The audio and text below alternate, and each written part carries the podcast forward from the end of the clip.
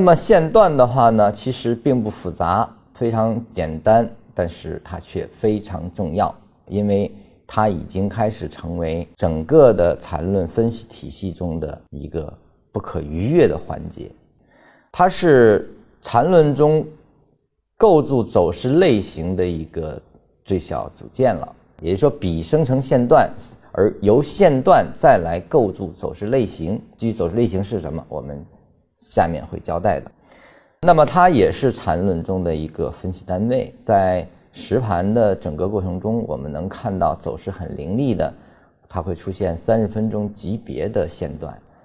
当你对整个通透、整个的掌握之后，你就知道线段原来是非常有意义的。